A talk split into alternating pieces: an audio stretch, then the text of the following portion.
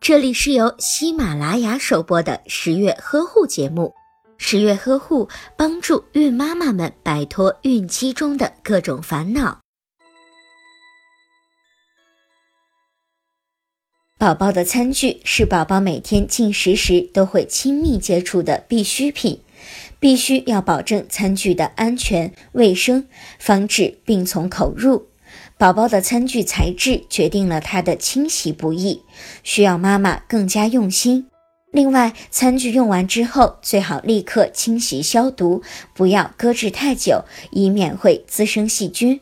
给宝宝清洗餐具的时候，可以用温和的洗涤剂清洗，然后用流动的清水彻底的清洗干净，不要有洗涤剂残留。